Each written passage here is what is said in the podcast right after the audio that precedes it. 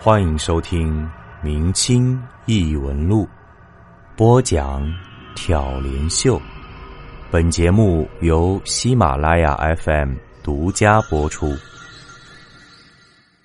小人参这个故事距今已经很久了，是发生在上世纪二三十年代，地点呢是在内蒙古和东三省交界的一个林场里。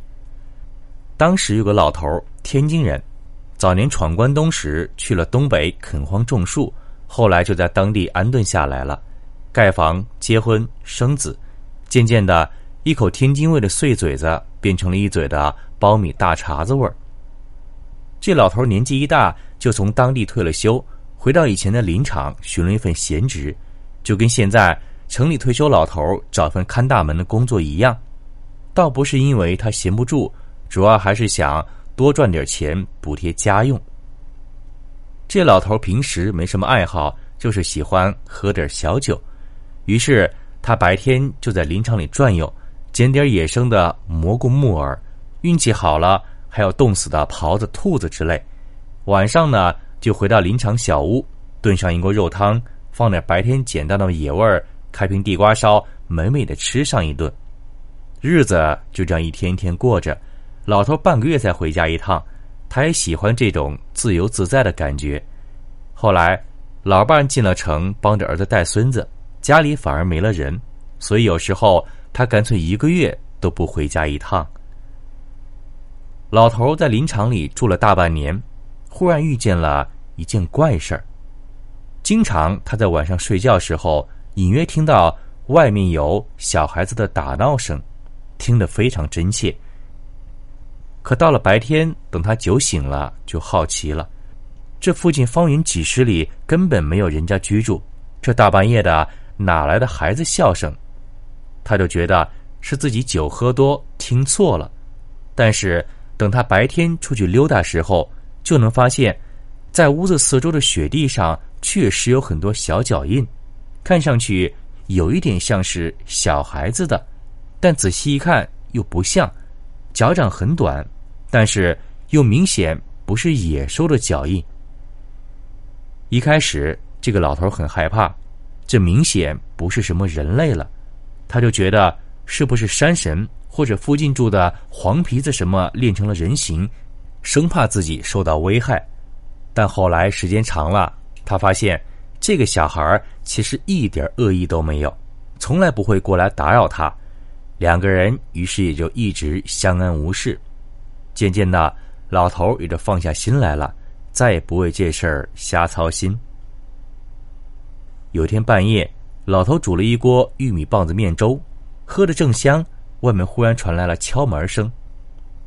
他打开门一看，是一个七八岁的小男孩，粉雕玉琢，梳着两个小羊角辫儿，一张笑脸，粉嘟嘟的，非常可爱。老头好奇，就问道：“你是谁家孩子？”这么晚了，怎么还在外面玩呢？小孩说：“爷爷，咱们是邻居啊。今天我闻着你家饭菜真香，能不能给我吃一点？”老头子听到这儿，一下清醒了。他知道这个孩子恐怕就是那个不知名的灵物了。可看样子他这么乖巧，一点儿不像有什么恶意。老头子呢，正好喝了点酒，正所谓酒壮怂人胆。他当时反而一点都不怕了，正好自己一个人也很寂寞，有个人陪着说说话，倒也挺好的。于是他就招呼那个小孩进屋坐下了，多添了一副碗筷，又拿了个酒杯，问道：“孩子，你喝酒吗？”小孩点点头说：“今天我就喝一点吧，也要好几年没喝过了。”老头子一听，更加确定。这个小孩不是什么正常人，别的不说，就看他那一身红布肚兜、麻布的小短裤，也知道，这外面冰天雪地的，正常孩子谁会这么穿呢？到这时，老头子心里一点也不怕了，开始和小孩喝起酒，还开了个肉罐头。可是小孩只吃素，不碰荤，两人就这样吃到半夜，天南地北的瞎侃。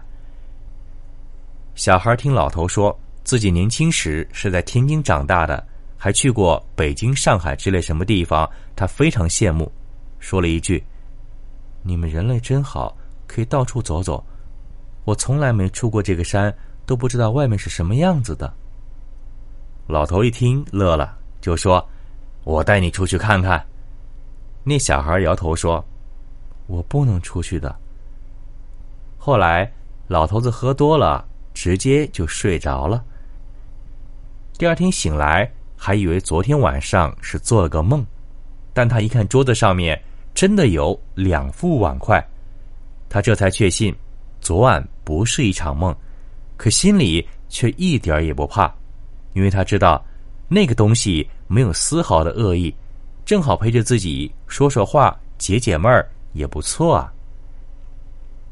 后来一连几天，那个小孩都没再出现过，直到有一天清晨起来，老头一出门，看见门口放着一些山核桃、野果、蘑菇之类的东西，用几片树叶包着，整整齐齐的摆在门口，他知道。这是那个小孩送的回礼，心里越发喜欢起这个小东西了。没过几天，一个晚上，那个孩子又来敲门了。老头说：“谢谢他上次送的礼物，很好吃。”小孩一听，脸都红了，说：“我不能白吃你的东西，小小心意，你喜欢就好。”老头子呢，也从外面带了点野笋和南方的水果给这孩子吃。这小孩似乎从来没吃过，也很喜欢，特别是喜欢吃橘子。从此以后，这一老一少就在这与世隔绝的林场里互相陪伴着。小孩子后来有时候两三天就来找他一次，每次都会带一点山货，而且他找来的东西远远比人在林子里采到的要好得多。老头子有时吃不完，就拿出去卖掉。卖的钱一部分寄回家里，另一部分就买回酒和橘子带回山里和那小孩一起分享。原本故事这样发展下去会是很圆满的一个结局，但是事事都有意外。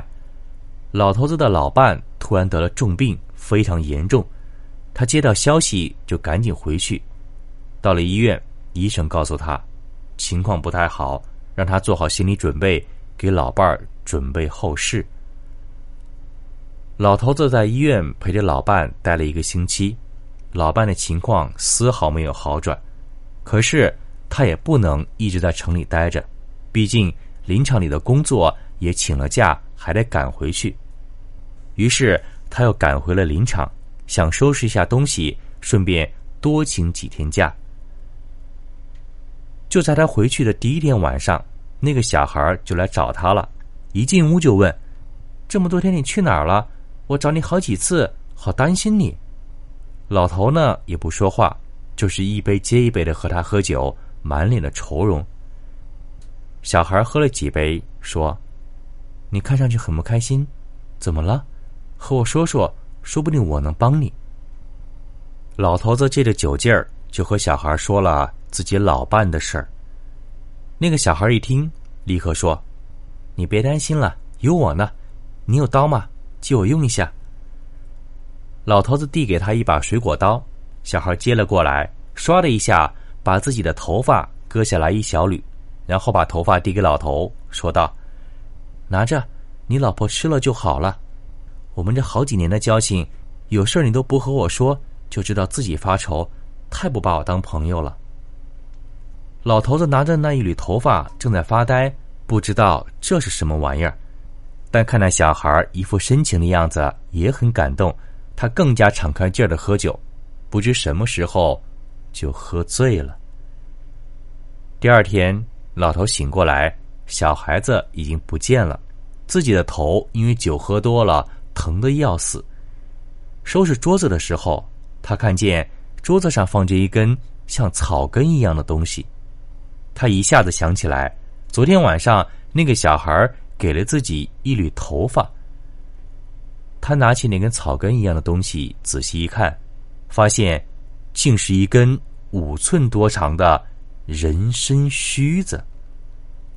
这时，老头子一下清醒了，他才知道，那个小孩是个人参精。各位，一般人参七两为参，八两就是宝贝了，换算成长度，也就是一尺长短的样子，就是罕见的宝贝，千年的老参了。可如今，这个小孩一根须子就有半尺长，我们想象一下，他一定是一根上千年的老参了，那可是千年难遇啊！当年朝鲜是中国的附属国，他们每年都把最好的人参当成贡品进献到中原的朝廷，可是从来没有超过一尺的。据说秦始皇当年炼仙丹也用了一根。八寸的人参，而往后的中国历史上再也没有出现过八寸以上的人参。老头子这下知道自己得到了宝贝，这玩意儿可真的是有起死回生的功效。于是他揣着那人参须子就回到城里，在医院熬了参汤喂给老伴喝了。当天晚上，他老伴的气色就好了起来，第三天就能下床走动了。医生全都惊呆了，一检查，老太太身体各项指标竟然都在慢慢的恢复了。可是，就在老两口高兴的时候，麻烦找上门来了。他那颗千年人参的消息不胫而飞，当地一个大军阀派人来找他，让他帮忙抓住那个千年人参。老头子一开始是死活不肯的，那可是他们一家的救命恩人呢。可是对方可是个大军阀，他又送来了一大笔钱，威逼利诱之下，老头子很无奈，就屈服了。当天，老头子回到了林场，带着事先军阀派人给他准备好的东西。到了晚上，那个小孩果然如期而至，又来找他喝酒了。一进屋就问他：“你老伴儿的病好了吗？”老头子强颜欢笑说道：“啊，好了，多谢谢你呀。”小孩子很高兴，一点没发现他的反常神情，说道：“我们是朋友嘛，帮点忙是应该的。对了，今天你带好吃的了吗？”老头子就把带来的吃的一样一样摆出来，两个人又坐在一起喝起了酒。那天老头子事先服了解酒药，所以喝了很多，其实并没事儿。但是自己开始装醉，那个人参精也没有留意，坐在那儿照样吃吃喝喝。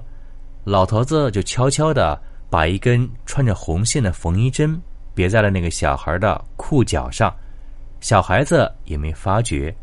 当天晚上他就走了。第二天早上。老头子爬起来，到了中午，那个军阀的手下就找到了林场，问他：“事情办好了吗？”老头子苦笑着点了点头。那群人就开始在方圆几百米的距离里找了起来。那个人参说过，他和老头子是邻居，所以他们就估计这个人参就在附近，不会有多远。果然，找了两个多小时。他们终于在一棵大树后面的石头缝里发现了那根红线，然后顺着红线往下挖，真的挖出来一根一尺半长的巨型人参。而挖出来的时候，那根针还别在人参的一根尾须上。后来，这群人拿着人参就回去了，老头子一家人也从此过上了富裕的幸福生活。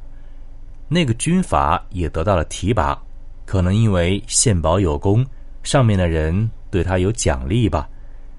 而至于那个人参是否可以起死回生，那就不得而知了。听到这里，大家一定觉得这个故事不好，应该恶有恶报，善有善报啊！这么善良的人生，怎么会落得如此下场呢？可是，现实就是这样。那个军阀依旧位高权重，而老头子一家也过上了富裕安康的生活。所以啊，世事就是如此，我们也说不了什么。至于这个故事，我是怎么知道的？说来惭愧，有个朋友的长辈就是当年为那个高官挖人参其中一个。当时他还算年轻，跟着军阀混口饭吃，在那个针头线脑上都是他亲自做了手脚，不然一个千年人参的道行哪会那么轻易就被人类发现？那个朋友的前辈也经常叹气，说自己做的这件事儿有损阴德，但是有时候人在屋檐下不得不低头，很多事情都是身不由己的。而从那件事之后，他就戒了酒肉，终生吃素了。故事最后，我们再来聊一聊关于人参的一些野史传闻。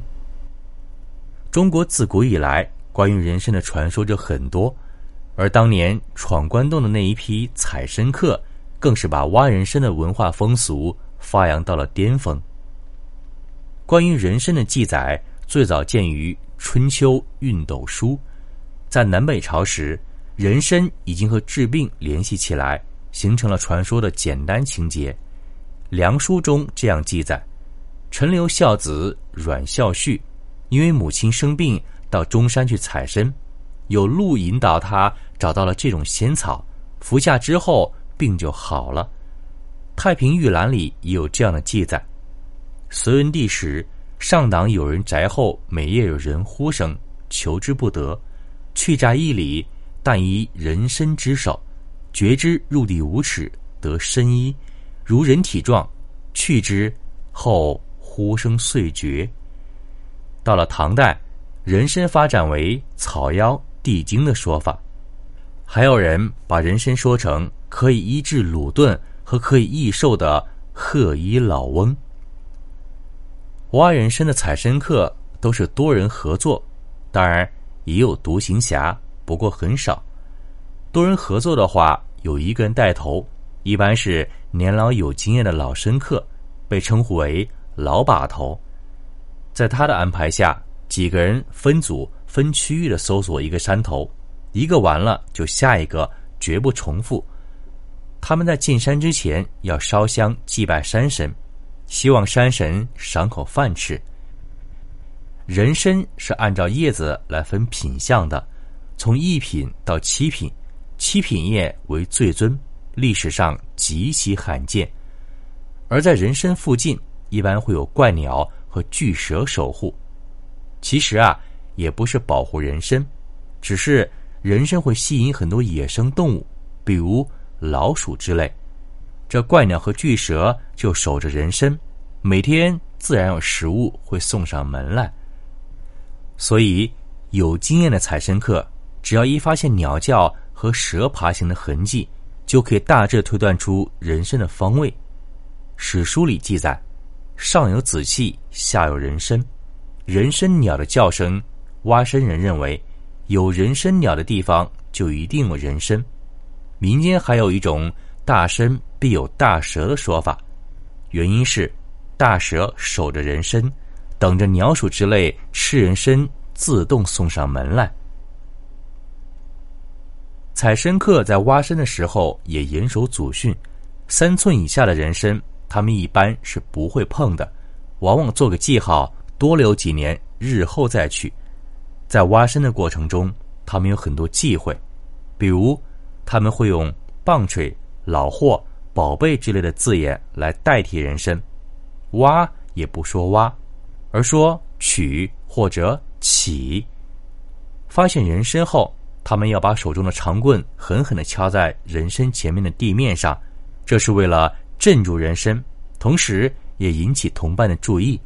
然后他们要仔细分出人参的枝叶，在主枝上系上红线，在一旁用木叉做一个支架。将红线悬在木叉上，牢牢绑住，这叫做锁身，是为了防止人参跑掉。